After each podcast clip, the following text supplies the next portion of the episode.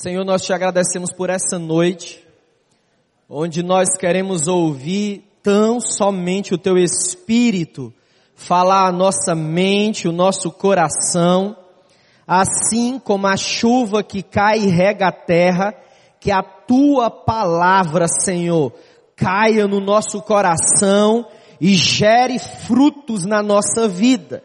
Nós queremos frutificar a tempo e a fora de tempo.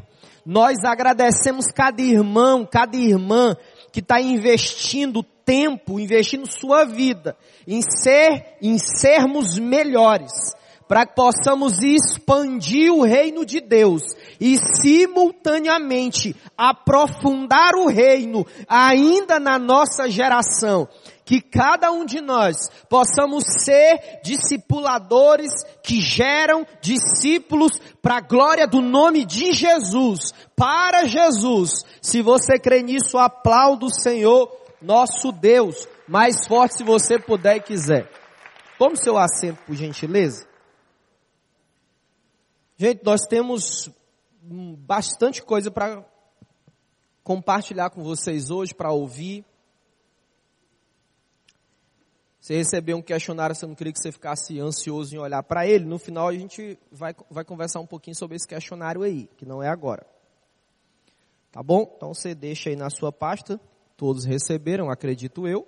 Você tem uma caneta aí, seria bom você, se quiser, fazer anotações, tem bastante coisa, tá bom? Primeiro eu quero me apresentar e a minha família, eu me chamo Marcos, eu sou um dos pastores aqui da igreja. Eu tô aqui na igreja vai fazer, tô caminhando para oito anos. Sou da cidade de Fortaleza, Ceará, cidade mais linda do Brasil. Fiquem tristes comigo não, vocês são cariocas.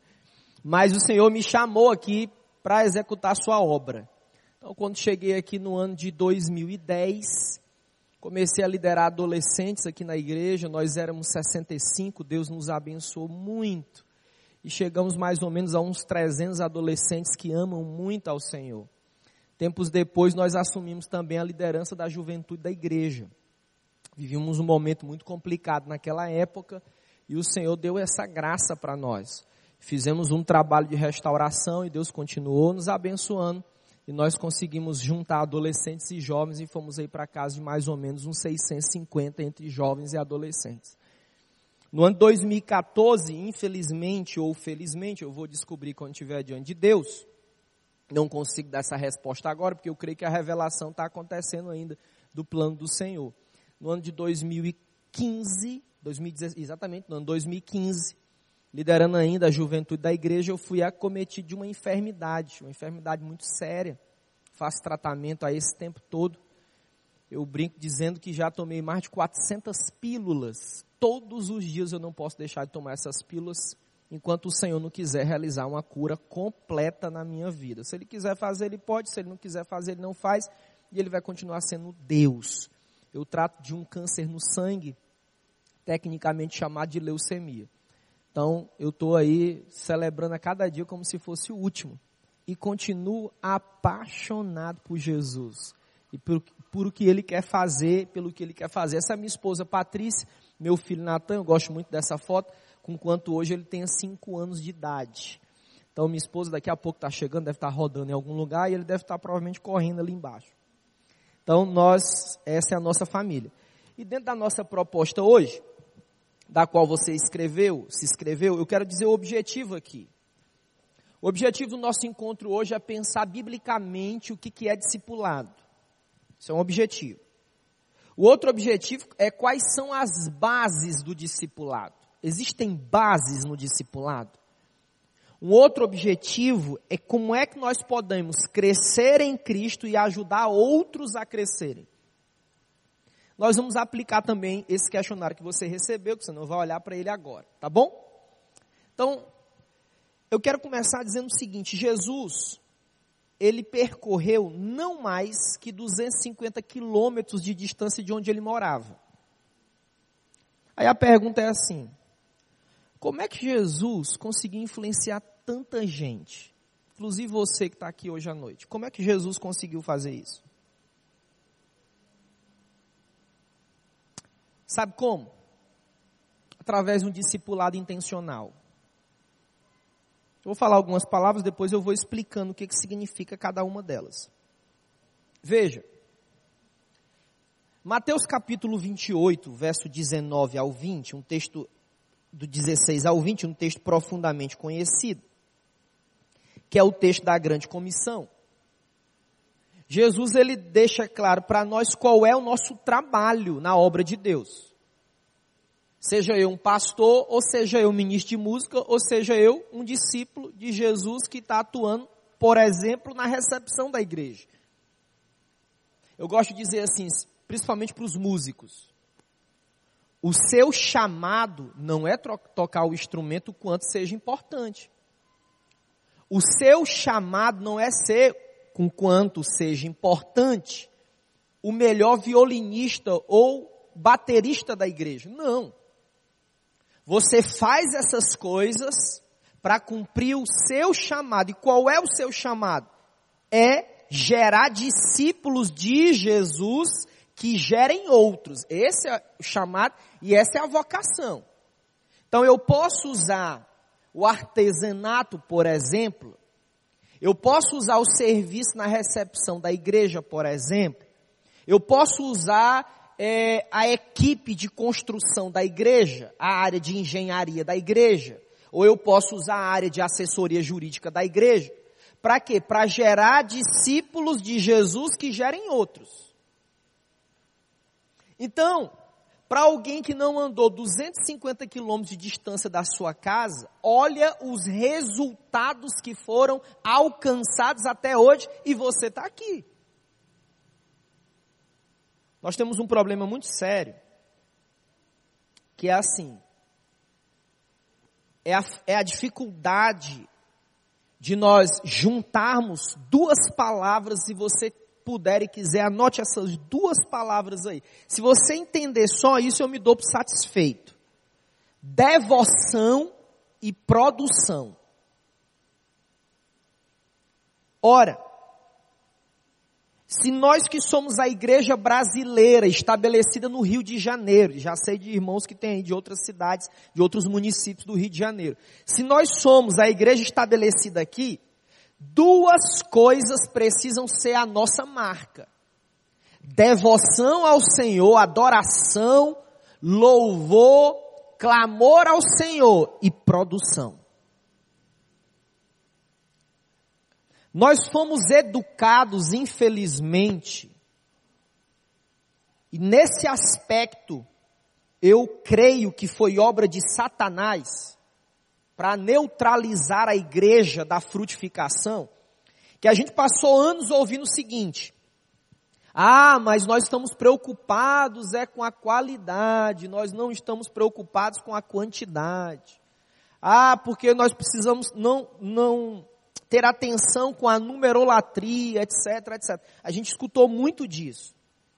Só que quando a gente lê as escrituras, a gente vê outras coisas diferentes disso. Por exemplo, o que Jesus não tinha medo era da numerolatria nem da numerofobia. Recebi uma ligação de um pastor que teve ontem aqui à noite. Ele deu um testemunho de alguém que procurou ele, disse assim, chorando: Pastor, há dois anos, nossa igreja não batiza ninguém. Fruto, produção. Sabe por que, que Jesus sabia que faltava uma, a, centésima ovelha? Porque Jesus contou. Quando eu tenho foco no discipulado, quando eu tenho foco na multiplicação de discípulos, as coisas vão ser diferentes. Mas o que, que não é o discipulado? Tem muita gente falando um monte de coisa, discipulado é isso, discipulado é aquilo. Você vê umas 50 descrições do que, que é discipulado, mas primeiro o que, que não é discipulado. Eu coloquei esses bonequinhos aí, não foram à toa. O discipulado ele não é manter as pessoas no controle, no seu controle, não é isso. Nós vimos um surgimento de uma, de uma teologia autoritária que acredita ou que acreditava, me parece que está mudando, que o discipulado era manter as pessoas no controle. E aí vai gerar um outro aspecto ruim na vida da igreja. Qual é? Pessoas feridas em nome de Deus. Pessoas que foram abusadas religiosamente. Discipulado não é adestramento de cachorros, não é isso. Nós vamos ver o exemplo de discipulado tanto no Antigo Testamento quanto no Novo. Então veja, o discipulado que Jesus está falando aqui em Mateus 28, do 16 ao 20, é o discipulado que tem como foco. Diz junto aí, vamos dizer junto? Fale mais alto, por gentileza. Esse é o foco do discipulado. O discipulado não é se multiplicar em pessoas iguais a você, não é isso. O discipulado é você multiplicar a vida que você já experimenta em Jesus na vida de outras pessoas. Aqueles que são pais, os primeiros que devem ser discipulados são os nossos filhos dentro da nossa casa. É quando eu entendo a importância de levar o meu filho a compreender que o nosso alvo é Jesus, o Salvador. Então, quando Jesus chama aqueles homens, quando Jesus está chamando aqueles homens, Jesus está dizendo assim: olha, eu não quero que vocês controlem a vida de ninguém, não mas eu quero que vocês possam simplesmente compartilhar com outros aquilo que vocês estão experimentando comigo no dia a dia. É quando nós nos reunimos na célula, por exemplo, e aí está aqui, minha esposa está ali, esse casal, eu e ela ali. Quando nós nos reunimos na célula, o nosso foco uns dos outros é sermos como Jesus. Porém, como é que eu vou aprender a ser homem de Deus se eu não tiver uma referência para a minha vida? Agora peguei num calo, não foi? Sabe por que, que nós vivemos um tempo de tanta superficialidade? É porque tem homens e mulheres que dizem assim: olhe só para Jesus estão com a vida destruída nas finanças, estão com a saúde emocional desequilibrada. Às vezes a gente não entende, porque tem uma irmã na igreja que ela briga com todo mundo. A gente não entende. Alguns falam assim, ah, é demônio. Não, não é demônio. Ela provavelmente está com algum aspecto da saúde emocional prejudicado. E como é que a gente vai saber? Como que nós vamos saber o que aquela irmã tem se a gente não caminhar junto com ela? Discipulado é ter Jesus como alvo. Mas discipulado é muito mais do que caminhar junto. Parece que virou um pouco de moda isso, e o pessoal fala assim: ah, eu estou eu estou caminhando junto com essa pessoa. Tudo bem, o que, que isso significa? Porque eu posso caminhar junto com essa pessoa e não conduzir e não encorajar essa pessoa a ser como Jesus. Então observe os fundamentos bíblicos. Quais são os fundamentos bíblicos do discipulado? Ora, Marcos capítulo 3, verso 14. Filipenses capítulo 4, verso 19. Colossenses capítulo 3, verso 16. Essas são algumas referências além de Mateus capítulo 28, do 16 ao 20. E agora a gente pode ir também para o Antigo Testamento. Quando a gente chega em Êxodo, capítulo de número 18, tem dois homens, um deles se chama Jetro, o outro se chama Moisés. E o objetivo de Jetro é compartilhar a vida com Moisés, ensinar Moisés um princípio fundamental na vida de qualquer discípulo, delegar.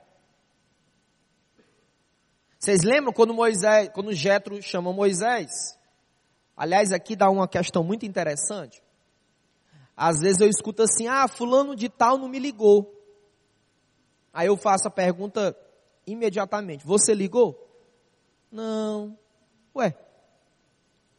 Numa relação de discipulado, de pastoreio, de mentoria espiritual, nós não esperamos pelo outro, não. Falo isso quase todos os domingos de manhã para os líderes aqui, quase 300 líderes. Mas na relação discipulado, nós nos encontramos no caminho. É quando o Adriano está na casa dele, ele não está esperando a minha ligação. Mas ele liga, a gente se fala e a gente se encontra no caminho. Vai haver momentos que eu vou ligar? Vai haver esses momentos. Mas eu não fico esperando o outro. Aí, quando a gente está esperando o outro, a gente só sabe reclamar, murmurar. Em alguns casos, pecar severamente contra Deus, no aspecto da maledicência. Então veja, Deuteronômio 31, Moisés e Josué, tem uma relação importante ali. Estou falando de dois por enquanto, depois eu vou avançar um pouco mais. Deuteronômio 31, do 1 ao 18, Moisés, ele vai caminhar junto com Josué, trazer Josué no ombro, para que Josué possa ser inflamado, incendiado, encorajado, impulsionado a entrar e conquistar Canaã. Perceba que na relação de duas pessoas, o alvo é aplicar as promessas, o propósito de Deus. E quando a gente chega lá no Novo Testamento, a gente vai ver o quanto nós somos ou não parecidos com Jesus. Eu poderia citar a relação de Números 13, isso é Bíblia. Números 13, a relação de Moisés e Caleb. Moisés chama Caleb, ama Caleb, pastoreia a vida dele e cita para ele as lembranças das promessas de Deus. Aí lá na frente, depois a coisa se inverte. Lá na frente, Caleb verbaliza aquilo que ele aprendeu. Ele diz assim: Olha, eu sou tão jovem como há 40 anos atrás. Está com 80, pouco mais provavelmente. Aí essa cena é linda, linda, linda, linda. Sou apaixonado com esse texto. Aí Caleb diz assim: Olha, me dá Hebron por herança. Era o sonho dele. Samuel e Saul. 1 Samuel 9,15. Eu estou falando para vocês exemplos bíblicos no Antigo Testamento de discipulado. Então, em 1 Samuel 9,15, Samuel tenta trabalhar no caráter de Saul. Atenção. Na relação de discipulado, quando eu quero ser bênção na vida do outro, quando eu quero servir o outro, quando eu quero equipar o outro, eu preciso lembrar da importância de contribuir para aspectos do caráter do indivíduo. Vou dar um exemplo. Eu estava discipulando um jovem, passei um, um tempo discipulando esse jovem, e eu percebi que sempre ele tinha uma desculpa. Sempre ele tinha uma desculpa. Ele chegava atrasado na, reunião, nos nossos encontros de oração, planejamento. Eu não falava mais nada. Era uma desculpa. Esquecia um, algo fundamental que nós iríamos utilizar, tinha uma desculpa. Não cumpria alguns acordos que eram feitos com outros, ele tinha uma desculpa. Aí eu lembro que um dia eu estava no meu gabinete, ele entrou, eu fiz uma pergunta, a situação assim, assim, fiz a pergunta. Aí ele disse, pastor, aí deu a desculpa. Aí eu senti tocado pelo Espírito de Deus. Eu disse, é agora. Na hora que ele deu as costas, eu disse, fulano, vem aqui, senta aqui. Senta. Eu disse para ele, com amor, até quando você vai dar desculpas? Até quando? Hoje você é solteiro, amanhã você casa. Hoje você lidera 15, Amanhã você lidera 50, você lidera 300, 500, 600. Ele abaixou a cabeça, começou a chorar e disse: Eu me comprometo com Deus que a partir de hoje eu não vou mais ficar dando desculpas para os meus erros. E muitas vezes dei desculpa para os meus pecados. Samuel tentou trabalhar no caráter de Saul e a gente viu o que, que depois aconteceu, infelizmente. 1 Samuel 16, Samuel e Davi. Isso é a referência. Samuel vai dar refúgio para Davi no meio de uma conspiração. Atenção. Na relação de discipulado, eu sou para o outro, o outro pode ser para mim como um guarda-chuva. Eu lembro nos momentos de maior dificuldade na minha vida, na minha história, teve pessoas que foram como guarda-chuva sobre a minha vida, sobre a minha casa. E ser guarda-chuva na vida de alguém não é a negação de pecado, não. Mas é proteger o outro corrigindo ele em amor e não espancando ou expulsando o outro. Isso não existe. 1 Reis 19, versículo 16 ao 21, tem uma relação muito interessante aqui, que é a relação de Elias e Eliseu. Coisa maravilhosa. Nós poderíamos passar um tempão aqui lembrando esse texto, isso é muito poderoso. A Bíblia diz que Eliseu fez o dobro de milagres que Elias fez. O que, que é isso, irmãos e irmãs? É quando eu me coloco à disposição do outro, para que o outro possa subir nos meus ombros e enxergar mais longe do que eu mesmo estou vendo. Agora imagina, imagina Jesus aplicando esses princípios na vida de doze homens. Eu acho isso extraordinário. Porque Jesus não multiplicou apenas convertidos. Jesus multiplicou discípulos. É diferente. Quando nós colocamos o nome dessa conferência de frutificar, foi com intencionalidade. Observe que eu vou repetir algumas vezes essa palavra. Com a intencionalidade de nos levar a repartir o que nós já recebemos do Senhor nós recebemos tantas coisas especiais. Acompanha comigo agora alguns exemplos no Novo Testamento. E a hora vai passando e o tempo ruge. Eu vou citar aqui alguns desses relacionamentos. Por exemplo, o relacionamento de Barnabé e Saulo. Não estou falando de Paulo, estou falando de Saulo. Lembra quem era Saulo? Saulo era o perseguidor. Os jovens dizem que, dizem que Saulo era detonador de crentes. E aí Barnabé vai até ele, investe na vida dele, traz ele para perto do coração e discipula aquele homem de Deus, que se tornou homem de Deus. Aí depois, o que, que vai acontecer? Olha a relação de Priscila, aliás, a relação de Paulo e Timóteo.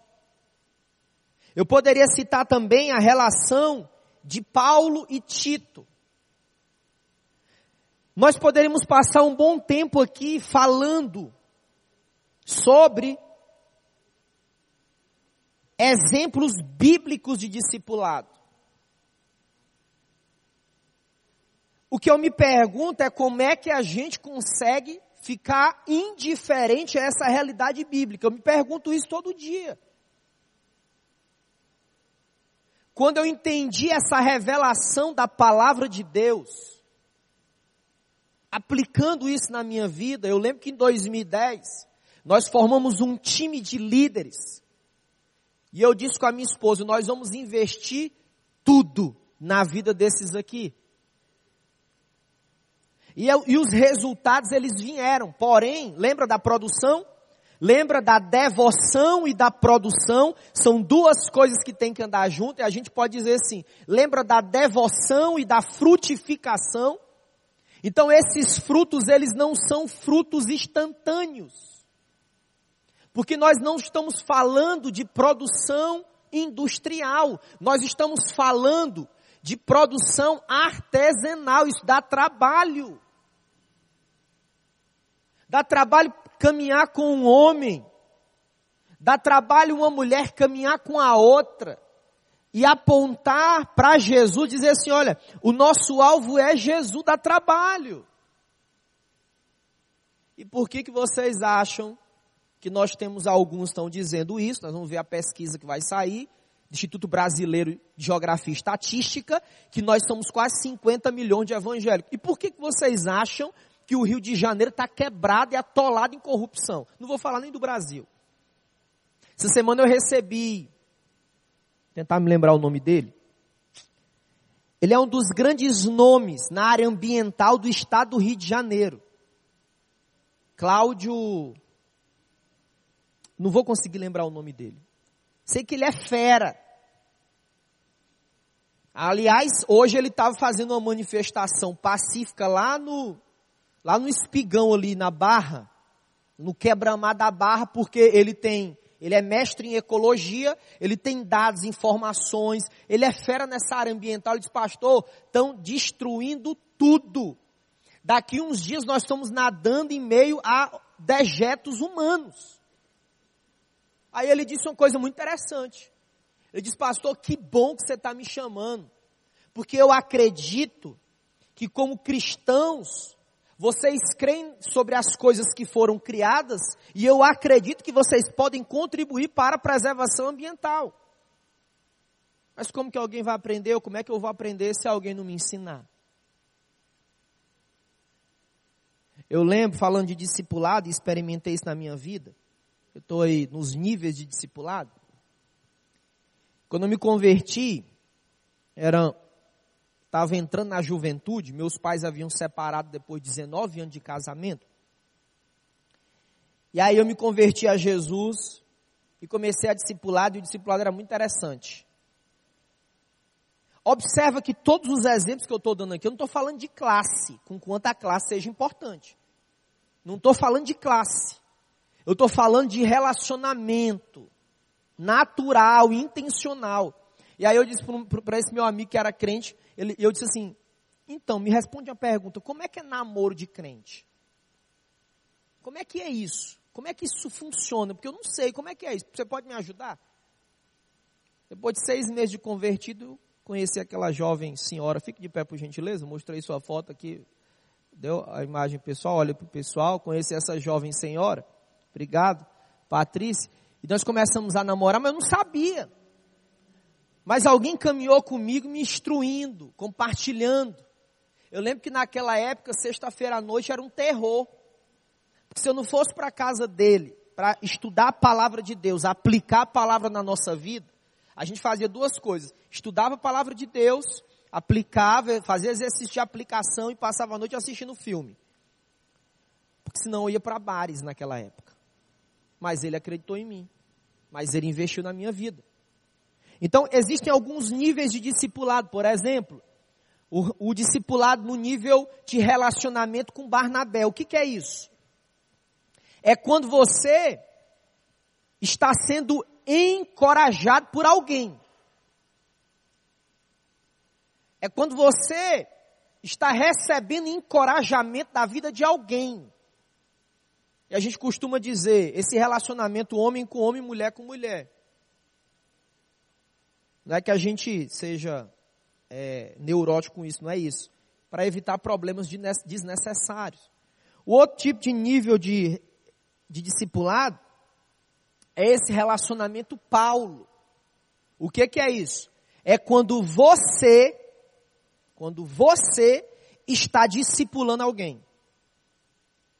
Observa comigo. Que as duas. Estou falando de um a um por enquanto. Uma está encorajando a outra. Uma está inspirando a outra. Aí vai ficar nesse nível aqui? Não. Ela vai começar a desenvolver outro tipo de relacionamento. Qual? Ela vai discipular alguém. O que ela está recebendo de Deus, os valores, trazendo a memória, a aplicação da palavra, porque os, os, nossos problemas, sobretudo os batistas brasileiros, os nossos problemas não são profundamente porque a gente não conhece a Bíblia, não é isso. Apenas. Na minha humilde concepção, os nossos maiores problemas é a dificuldade de aplicação. É diferente. Vou dar um exemplo. A gente sabe de escolas da Bíblia que os, irmãos, os irmãos estão há dois anos estudando sobre o Egito. É muito interessante. As pirâmides, etc. As, as carruagens de Faraó. É muito legal, isso é bacana demais. Mais uma pergunta. E na hora da tentação, ou ninguém aqui é tentado? Ninguém é tentado. E na hora da crise, do problema, e aí? Lembrar da carruagem de Faraó, acho que não vai me ajudar naquela hora. Mas quando eu trouxer a palavra de Deus nos meus pensamentos, no meu coração, quando alguém estiver me encorajando, ó, enxuga as lágrimas, vai adiante. Quando alguém estiver assim, ó, que bênção você tem sido na minha vida, aí as coisas mudam de figura. Então, você sendo encorajado, você discipulando e encorajando, e tem esse outro nível você sendo Timóteo, você recebendo vida, vida de Deus. Para quê? Para se multiplicar em outros. Perceba, nessa relação de discipulado desde que o indivíduo se converte até ele frutificar, precisa haver clareza em alguns aspectos, por exemplo, qual é o objetivo. O máximo que nós fazíamos na história era o indivíduo se converteu, a gente se alegrava, ele se tornava mem membro da igreja, passava por uma sabatina que era quase uma tortura psicológica, e aí a gente jogava ele na escola bíblica. É importante? É óbvio que é. Não a tortura, né? Eu digo é importante a escola bíblica. Ok. Mas como é que ele vai aprender a ser discípulo? É do púlpito uma vez por na semana? Gente, ele, um indivíduo, a mulher, o jovem, o adolescente, a criança, eles vêm ao prédio da igreja, se eles vierem regularmente, quatro vezes no mês. Alguns cultos girando de 60 a 120 minutos. Então, Faz a conta comigo. Quantas horas tem a semana? Quantas semanas tem um ano? O ano tem 52 semanas. E aí o indivíduo vai dar conta de ser discípulo de Jesus vindo um domingo, um domingo, quatro domingos por mês? É fantasia nossa.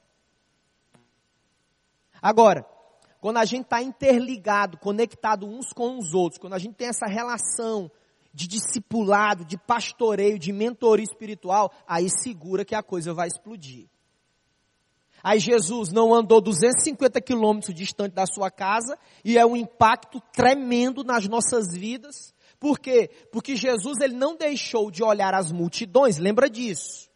Jesus ele não negou que tinha multidões, mas Jesus se concentrou em poucos para que poucos pudessem se concentrar em muitos. Você está entendendo isso? Estou falando fácil ou difícil? Vocês estão entendendo, gente? Estou vendo vocês caladinho, estou com medo. Mas quais são os, os princípios de um discipulador? Existem princípios.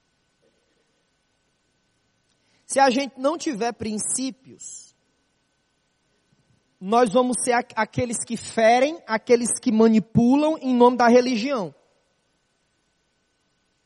Então, um dos princípios do discipulador primeiro deles é uma vida de oração. Lembra que eu falei do guarda-chuva? É quando nós oramos por aqueles que Deus confiou a nós. Eu não estou falando de orações de 10 minutos, não, gente. Com quanto seja importante orar 10 minutos, até acho. Mas eu estou falando de tirar um tempo de oração para colocar aquelas pessoas diante de Deus. Senhor, o Senhor me confiou, por exemplo, 15 pessoas que servem na recepção comigo. Mas eu quero muito mais que encontrar elas para servir no prédio da igreja. Eu quero me relacionar com essas pessoas e encorajá-las a que elas se relacionem uns com os outros, encorajá-las a terem um relacionamento autêntico, de discipulado, de pastoreio uns com os outros. Aí você vai achar trabalho na sua vida. Aí você vai achar muito mais do que 120 minutos, você chega, faz o seu serviço, agradece a Deus, louva a Deus e ó, semana que vem a gente se encontra. Veja, vida de oração para o discipulador, isso é fundamental. Outra característica importante, princípio. O princípio da persistência. Tem gente que está caminhando, já vi isso acontecer. A irmã começa a reclamar, ah, pastor, mas eu já falei 50 vezes e ela faz a mesma coisa. Eu disse, irmã, graças a Deus que Jesus nos abandonou. Sabe por quê? Porque Jesus me fala tantas coisas e eu não faço aquilo que Jesus fala que eu tenho que fazer. Agora, certamente vai existir um momento que a pessoa realmente vai dizer, vai falar, não vai querer mesmo. O que, que você vai fazer? Você vai continuar orando por ela. Você desistiu? Não, você está orando pela pessoa. Então, quando eu estou orando pela pessoa, eu não estou desistindo daquela pessoa. Lembra disso que isso é importante. Outro princípio do discipulador é o princípio do amor. Gente, isso é fundamental. Não adianta a gente querer apontar a pessoa para Jesus se ela não está experimentando o amor de Jesus através da minha vida. Quando eu escutei isso as primeiras vezes, eu fiquei assim, compartilhar com vocês assim, muito muito, muito quebrantado diante de Deus. Eu comecei a pensar assim: nossa, é tudo isso? Porque a gente isso é Evangelho. Se a gente não entender que o Evangelho é um convite para que cada um de nós, além de ser discípulo de Jesus, gerem pessoas que sejam discípulos dele, que gerem outros a gente começa a ficar sem dormir de noite. A gente começa a abrir mão de assistir o Fantástico depois do culto domingo à noite e fazer uma avaliação da vida da gente.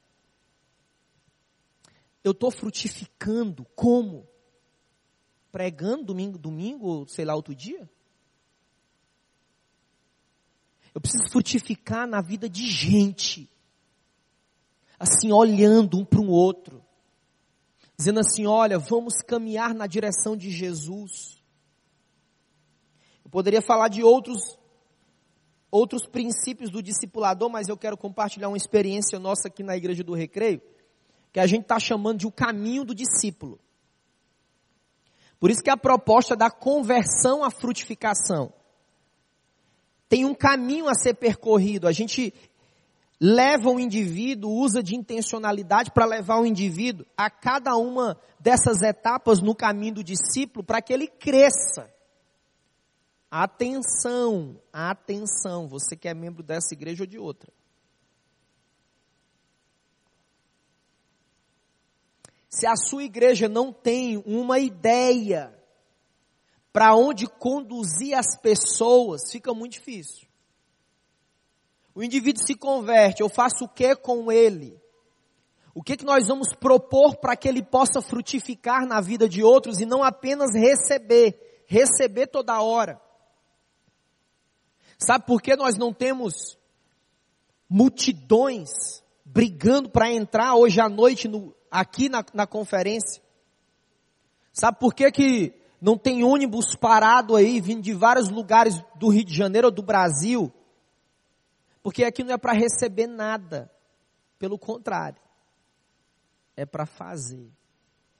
Meus irmãos, aí a peneira fica. Nosso pastor diz assim: faz um culto com quanto seja importante, eu acredito. Vamos orar pela carteira de trabalho. Vai lotar isso aqui, vai dar briga, confusão. Nós vamos ser até multados pela, pela guarda municipal de trânsito. Agora sim, nós vamos ter um tempo de quinta a domingo para nós sairmos daqui encorajados, com uma visão de fazer discípulos para Jesus. Aí é passa a peneira. E você está aqui hoje, graças a Deus por isso. Então nós precisamos ter uma visão de para onde a gente vai conduzir a pessoa. Eu vou falar de cada etapa dessa. Você está caminhando com a pessoa, ganhou a pessoa para Jesus, ou ela chegou até você, você está desenvolvendo uma relação de confiança. E lembra que uma relação de confiança não é da noite para o dia, ela se desenvolve com o tempo. O indivíduo chegou à igreja ali por três maneiras, essa é uma experiência nossa, particular aqui na nossa igreja. Ele chega de três formas. Ele chega pela conversão, ele chega pela conversão, e aí eu vou explicar um pouco. Seja a conversão na célula, seja a conversão nas grandes celebrações, no domingo, na quinta, seja nos vários encontros que tem, na celebração de homens, mulheres, crianças, várias áreas ele se converteu. Ou ele chega através de aclamação, ele vem de uma igreja, uma outra igreja batista, ou ele chega de transferência. Ele veio de uma outra igreja evangélica. Essa é a primeira etapa. Segunda etapa no caminho do discípulo. A gente está fazendo todo um trabalho para ter um bate-papo com um pastor. Para quê? Para que naquele encontro ali, observa que ele já está sendo discipulado, ele está sendo acompanhado, ele está experimentando a graça de Deus através da vida de gente, de pessoas que sofrem também, que erram também, mas que o alvo é Jesus. Aí ele vai ter um encontro como esse, para quê? Para nós nos apresentarmos para ele. Você já se apresentou, o discipulador já apresentou, a discipuladora já se apresentou, e aí vai chegar a vez dos pastores da igreja se apresentar para a pessoa. Olha, meu nome é fulano de tal, nós estamos aqui para apoiar você, a gente está muito feliz porque o Antônio, o Francisco está próximo de você, a irmã Inês está junto com você, está compartilhando a palavra de Deus com você, e nós queremos receber você e conhecer um pouco mais da sua história. Terceira etapa. Nesse processo ele diz assim, olha, eu quero fazer parte dessa igreja. Porque no discipulado, que deve ter uma pauta. Lembra que eu falei que o discipulado era mais que caminhar junto com a pessoa? Encontros formais e informais precisam ter uma pauta. Por exemplo, olha, o que, que você acha? E a minha esposa tivemos a oportunidade de fazer isso com uma colega de trabalho dela, professora na escola onde ela está, e o marido era oficial da aeronáutica. Um dia nós viemos no encontro aqui, ela chamava muito tempo, minha esposa dava carona para ela todo dia. Aliás, ela dava carona para minha esposa todo dia por causa do retorno ali. Todo dia era carona, carona, carona, carona, carona, carona. Foram oito meses de carona. Um dia ela perguntou assim: o que é esse negócio de célula? Minha esposa, ah, inclusive na nossa casa tem uma, etc. Ah, um dia eu vou. Beleza. Mas nós recebemos aqui, tivemos um evento com crianças que eram da, de Uganda. É, aí a gente, ó, a gente sabia que ela gostava de criança, vem com a gente nesse culto para vocês conhecerem a igreja e tal, tal, o endereço da igreja, etc. Eles vieram para cá. Saímos para jantar, eu sabia que eles não tinham tido experiência com Jesus ainda, eu disse para o marido dela, primeiro encontro que eu vi o, o cidadão, eu disse, olha, no final e tal, etc., ketchup para um lado, é, mostarda para outro, azeite para um lado, é, refrigerante para o outro, suco para cá, suco para lá. Eu disse, olha, nós vamos fazer um, um tempo lá em casa, eu e a minha esposa, nós vamos estudar um pouco a Bíblia. Nós vamos estudar sobre Jesus. Vocês não queriam participar junto com a gente lá em casa? Aí ele ficou assim chocado, não esperava aquela pergunta. Disse: Não, eu quero. Então vamos fazer o seguinte: uma vez por semana a gente se encontra lá em casa. Tá, tá bom assim? Não tá certo. Marquei a hora, pá. Pontualmente ele chegar lá em casa. Nesse caso, né? Porque tem casos que não chega, né? Mas a gente tem que ter paciência. Lembra? Paciência, amor e tal. Pois é, chegaram pontualmente. A gente começou a discipular eles. A nova vida em Cristo deixava eles falarem, ah, eu tive uma dificuldade, eu não estou conseguindo engravidar, a gente tentou, tive um aborto espontâneo, etc. E chorava, olha, Jesus e tal, e aí foi, segunda lição, terceira lição, olha, hoje eu quero levar vocês num lugar. Levamos ele no nosso projeto de ação social em Vargem Grande. Falei, olha, eu quero falar com vocês hoje de uma coisa muito importante. Sobre a doutrina bíblica do dízimo e da oferta. Sabe quem é que mantém essa obra toda depois de bem uma hora e trinta falando para eles o que a gente estava vivendo ali, né? Sabe quem é? Quem que é? É o governo? Disse, não. É cada pessoa que ama Jesus que faz parte dessa igreja. Ah, agora eu estou entendendo. E a gente foi seguindo, seguindo, seguindo. Minha esposa batizou ela, eu batizei ele. Sabe que quando que eu, como um pastor, imaginaria que ia batizar alguém que eu ganhei? Não estou falando, falando ganhar diretamente. Não estou falando do púlpito, não, quanto seja importante. Mas diretamente, gente, é uma alegria tremenda. Quando você ganha a pessoa para Jesus, e a gente entende que o batismo é quem ganha e quem discipula. Com todo carinho e educação quando apenas pastores batizam, não é porque é bíblico. Ah, está na Bíblia isso. Você não vai achar na Bíblia isso. Mas isso é uma orientação eclesiástica. Eclesiástica. Mas você não vai achar assim, só o pastor batiza. Eu desafio alguém a achar isso na Bíblia. Eu já procurei e não encontrei. E aí, e aí, a revolução se estabelece. Então, quando essa intencionalidade, o indivíduo vai dizer assim, eu quero fazer parte. Aí nós temos um encontro que a gente chama Bem-vindo à Família, a gente junta todo mundo.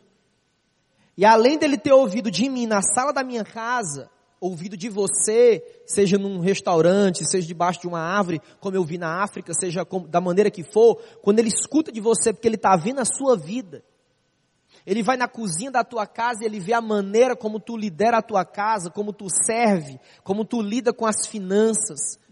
Aí ele diz assim: Eu quero seguir Jesus que esse cidadão está seguindo aí, esse Jesus dos crentes. Aí ele vem para cá e escuta tudo de novo. Jesus, o que, que ele vai fazer? Ah, ele me falou sobre isso. Ah, realmente, ah, estou entendendo agora. Porque pode ser que ele não entenda na hora, ele entende. Aí ele chega, ah, que bacana. Aí a gente tem um coffee break aqui, aí os, aí os, pastores vêm, a gente passa, abraça as pessoas, fala de novo, nesse encontro que a gente chama de bem-vindo à família. Esse encontro, ele acontece também, hoje ele está acontecendo mensal. E tem um parêntese ali, classe, é quando o indivíduo diz assim, olha, eu não posso vir num sábado. Então nós vamos fazer uma turma com você, que não é o discipulado, que o discipulado já está acontecendo, mas nós vamos fazer com você aqui o Bem-vindo à Família numa turma. Uma outra etapa muito interessante, a gente chama de superando as minhas limitações. Isso é muito legal. É, eu recebi um casal aqui muito bacana, e eu disse assim para eles, olha, a igreja do recreio, e aí você imagina agora você falando da sua igreja, né? Da sua no sentido de fazer parte, obviamente. A igreja do recreio não é melhor e nem pior do que qualquer outra ela só é diferente. Por quê? Porque ela tem uma identidade. A sua igreja, seja ela qual for, tem uma identidade. Isso faz com que ela seja única, exclusiva, não exclusiva, obviamente, no sentido de pregar, eu digo, exclusiva na maneira, na cultura, onde ela está inserida. Aí eu disse, olha, e um dos nossos valores é, é a compreensão da nossa vulnerabilidade como seres humanos. E o que, que é isso, pastor? Eu falei, então, Você vai aprender isso no, no superando as minhas limitações. Eu vou explicar para você o que acontece lá. Superando as minhas limitações, são, a gente aplica os princípios do celebrando a recuperação. Primeiro princípio. Eu não dou conta da minha vida sozinho. Traduzindo em miúdos para você entender. Ah, realmente eu tenho áreas na minha vida que elas são calos gigantescos. Por exemplo, eu estou lidando com ele, ou ela está lidando no discipulado com outra mulher, e ela percebe que tem uma situação gravíssima de descontrole financeiro, por exemplo. É óbvio que no discipulado pode ser que se resolva? Pode. Mas pode ser que não se resolva. Porque é uma situação histórica e a pessoa está negando, negando, negando, negando, negando, negando.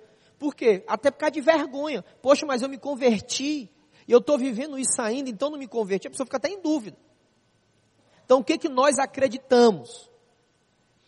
Que aquele que começou a boa obra em nós, ele vai concluir, não é amanhã ou na minha conversão. Isso é heresia. Ou seja, isso não é bíblico. Mas ele vai concluir, Paulinho, até quando? Até a volta de Cristo.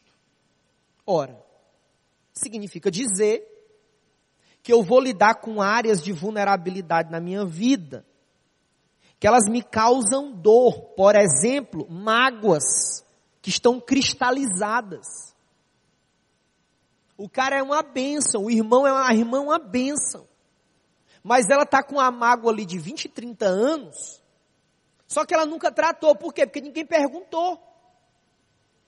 No discipulado é bacana porque a gente fala assim, então, como é que está o teu relacionamento com a tua família? Como é que você lida com pessoas do sexo oposto? São, seriam algumas perguntas no discipulado, além da questão bíblica doutrinária. Como que está isso na tua vida? Quantos aqui já ouviram uma pergunta como essa? Levanta a mão assim, quantos?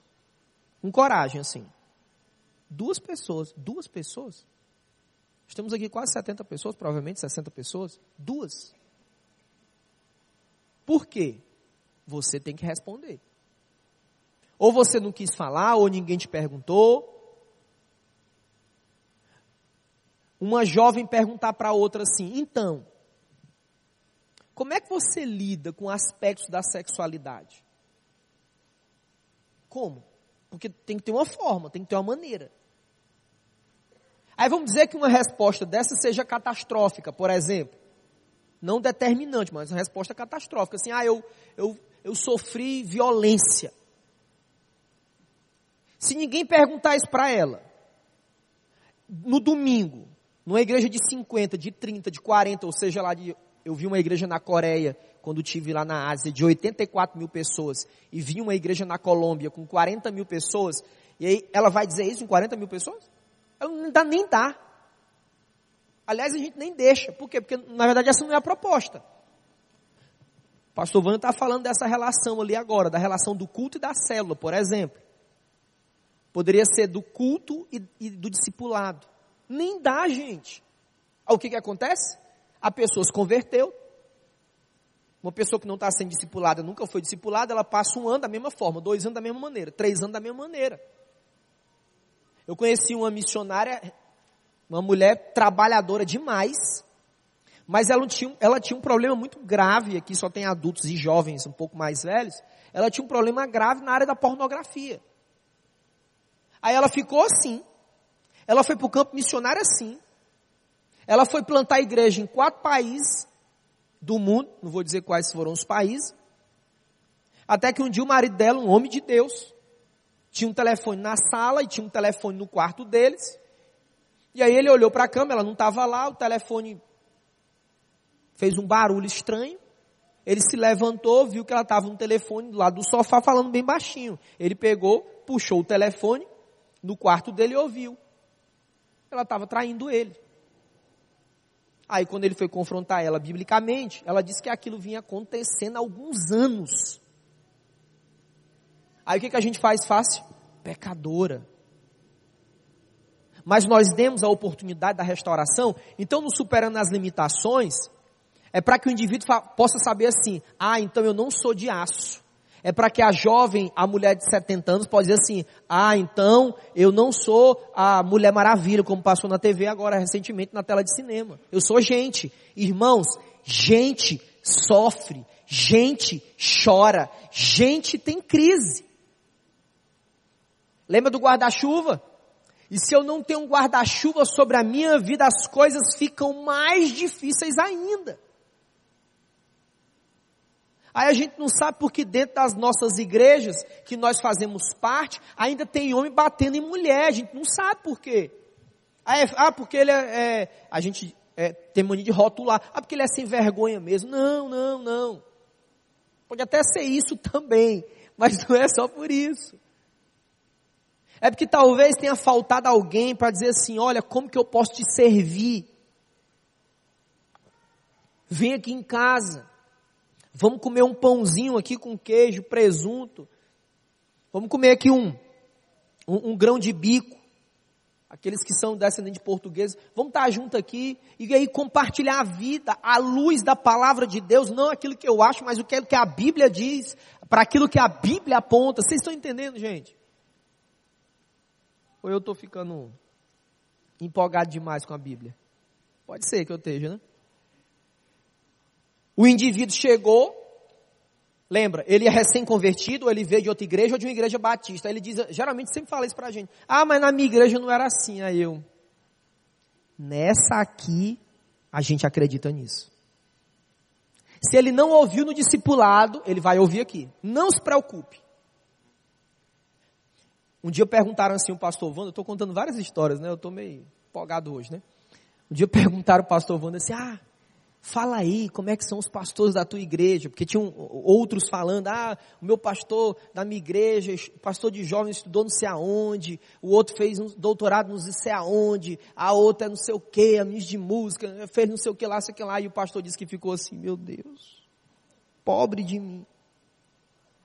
Aí ele disse que só pensando assim, meu Deus, eu tenho um que é portador do vírus HIV. Eu tenho outro que está com câncer no sangue. Eu tenho um outro que é obeso. Os membros da igreja não revelam o nome do santo. E aí? A gente quer comunicar isso. Aonde? No superando as minhas limitações. Ó, tá vendo aqui? Aqui tá cheio de pecador. Porém, nós estamos querendo ser discípulo de Jesus e seguir a Jesus. Aí depois que ele viu que é ser humano, ah, então eu sou ser humano, ah, eu posso passar por isso. Depois que ele viu, a gente relaxou ele, agora a coisa começa a ficar animada. Então, fiz isso com esse casal, né, eu e minha esposa. Nós fizemos isso com vocês, não fizemos? É, que maravilha, fui batizar, pá, a maior alegria do mundo, é isso aí, Jesus, para Beleza. Agora, vocês vão se preparar para fazer com outros. Lembra do discípulo que gera outro? Nós estamos aqui voem. Sabe o que é uma paternidade uma maternidade? Sabe o que é uma relação de discipulado, de pastoreio, de mentoria saudável? Estou falando da família, estou falando de uma relação espiritual, sabe o que, sabe o que é? É quando a gente libera para que outros possam voar. É dizer assim, irmão, a gente sofreu junto. Eu estou aqui, mas voa. Irmão, a gente já deu muita risada, irmã agora voa, vai lá e faz o mesmo. Porque Jesus fez na minha vida, eu te ajudei e agora você vai fazer isso com outros. Aí a gente chama esse encontro de ganhando e cuidando. Aí esses encontros são classes. Esqueci de dar essa observação. São encontros semanais. Então, quando o indivíduo sai de uma estação, ele vai para outra. Observe que existe uma intencionalidade. Existe um foco, porque é muito difícil o indivíduo se converteu, você até discipula ele, mas você não sabe para onde é que você vai conduzir ele. As pessoas, irmãos, elas precisam de direção.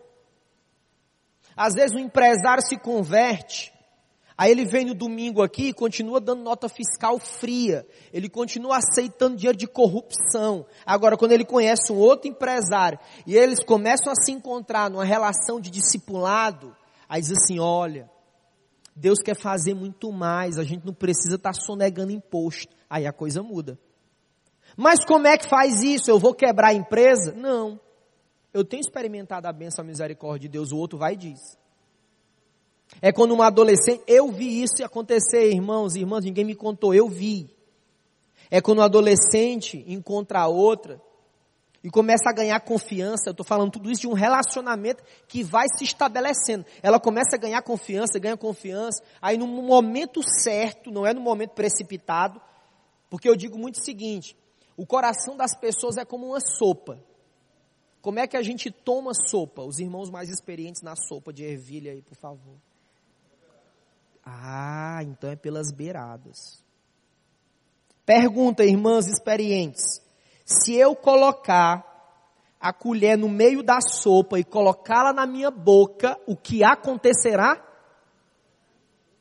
Por gentileza, quero ouvir a voz das irmãs. Vou queimar minha língua. Então eu tenho que esperar, tem que ter calma. Lembra que eu falei que dá trabalho discipulado? Tem que esperar. E na hora certa, um adolescente pergunta para outra, amiga. Elas estão correndo na praia, estão lá no shopping, batendo as selfies dela, bem alegres. Aí diz assim, amiga, você acha que as fotos do seu Instagram, como é que você vê as fotos do seu Instagram? Mas como assim? Você não acha que está muito exagerado? Ó, não é o pastor de barba branca falando para ela não, com quanto seja bacana a barba branca. Se eu tiver, se eu conseguir chegar até lá, eu talvez eu deixe a barba branca. Mas é uma adolescente falando para outra, com amor, com carinho. O que, que ela vai pensar? Oh, ela está falando isso não é para me destruir, para me maltratar, não. Ela está falando isso para me abençoar, é diferente. Eu lembro quando nós estávamos noivos, eu e a minha esposa naquela ocasião, eu tinha mais dois, eu vou falar um pouquinho, tentar falar isso sobre isso, sobre discipulado compartilhado, que foi o que Jesus fez também, éramos dois, era eu e mais dois que eram noivos. A gente se encontrava para orar e compartilhar, dizer, olha, vamos orar porque o negócio está ficando complicado. E aí, tu vai casar quando? Como é que tá? Como é que tá essa área na tua vida? Como está isso? Aí é, realmente está complicado o negócio. Tá difícil a situação. E a gente chorava diante de Deus ali, confessava os nossos pecados e íamos submeter a um tratamento. Outra etapa, me preparando e servindo. Ele vai aprender a ganhar e discipular, ganhar pessoas, e ele vai se preparar ainda mais. Aliás, é a continuação da preparação. Aí ele pode para a escola bíblica, ele pode para o Casados para Sempre, ele pode para o Pais para toda a vida e outros cursos e outros treinamentos na vida da igreja. Para quê? Para que ele seja aperfeiçoado. Intencionalidade. Olha esse questionário que você recebeu, acho que todos receberam aí. Quem não recebeu, levanta a mão para me ver. Beleza, nós tínhamos sim. Davi, por favor, pode larga a tua mão assim para cima, pega a tua caneta aí, por gentileza. Nós vamos caminhar para o final. E que você desse uma olhada nele.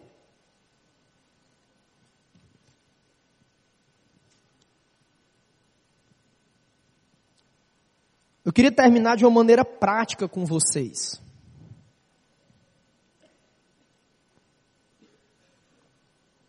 Tem gente que já é cristão há 20, talvez alguns há 30, outros há 40 anos. Que isso que eu estou falando é um pouco diferente ou difícil.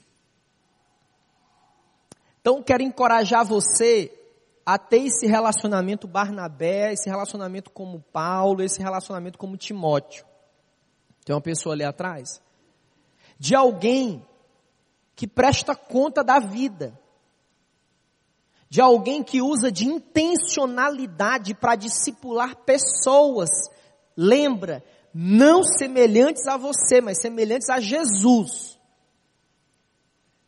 Alguém que vai ter uma visão para onde conduzir as ovelhas que Jesus confiou, porque Jesus confiou pessoas para você.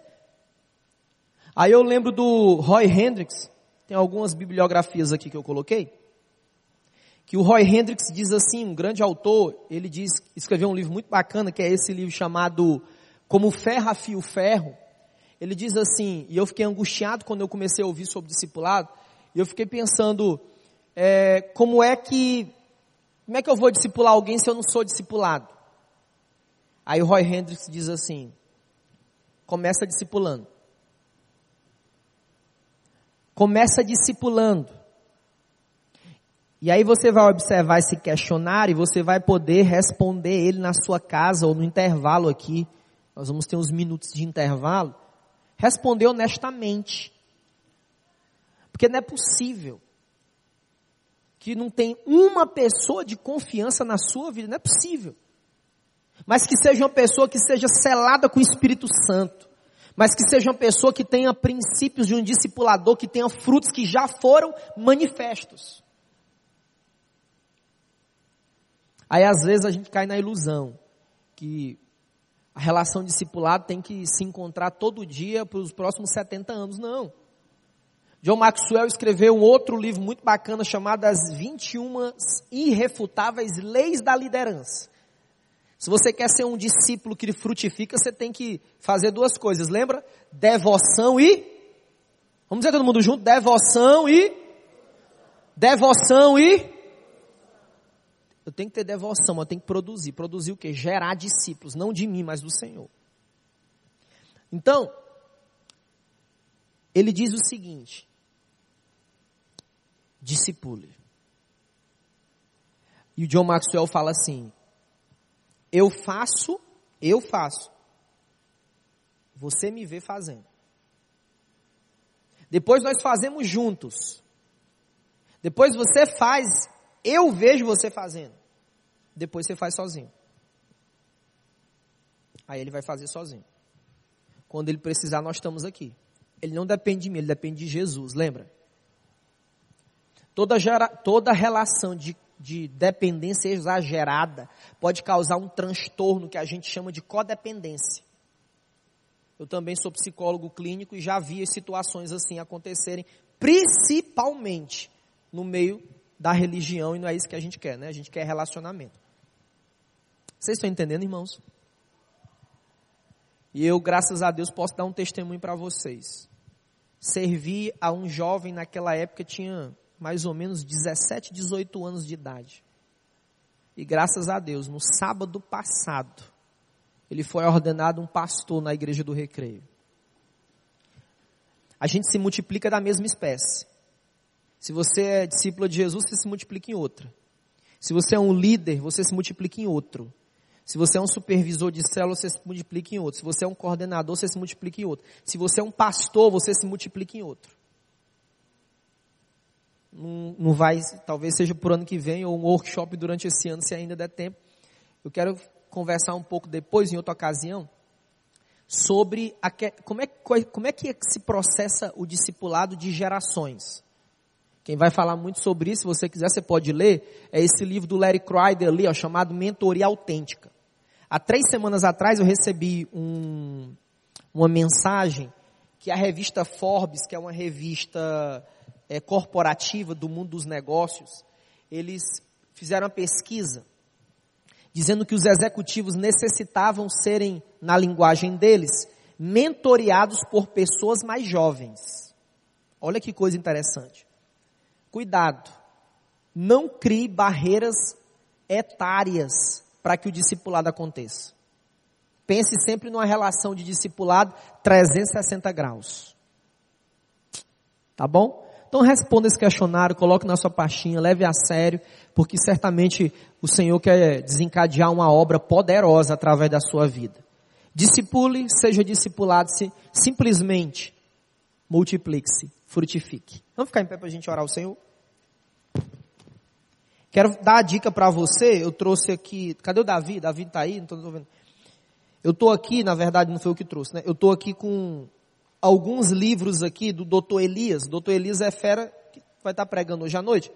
Chamado Discipulado Radical. Eu, eu não coloquei ali, não coloquei, mas eu usei esse também, que é do reverendo Edmund Chan.